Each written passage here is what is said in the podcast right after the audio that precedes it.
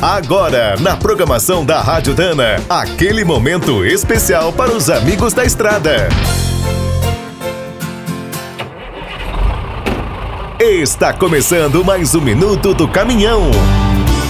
Fique por dentro das últimas notícias, histórias, dicas de manutenção e novas tecnologias. Entre as décadas de 1930 e 1950, a General Motors surpreendeu o mundo com uma exposição incrível.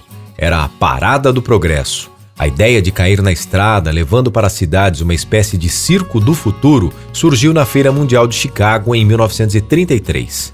Três anos depois, o sonho virou realidade. A atração principal era uma frota de oito caminhões com grandes carrocerias aerodinâmicas. Apesar de usarem os mesmos motores a gasolina de seis cilindros e câmbios de quatro marchas, os brutos pareciam naves espaciais.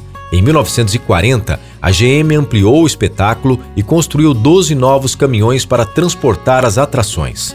O design ficou ainda mais futurista. A carroceria cobria todo o chassi, tinha 10 metros de comprimento, 2 metros e meio de largura e 3 metros e meio de altura. Lembrava uma locomotiva. A cabine ficava no centro e lá no alto. No início, uma grande peça de acrílico substituía o para-brisa e o teto. Mas o calor mudou os planos. Os caminhões também usaram várias novidades mecânicas, como o motor diesel de dois tempos, o câmbio automático e o ar-condicionado. Depois de percorrer toda a América do Norte, a Parada do Progresso acabou em 1956. Hoje, os brutos estão em museus e coleções. Quer saber mais sobre o mundo dos pesados? Visite minutodocaminhão.com.br. Aqui todo dia tem novidade para você.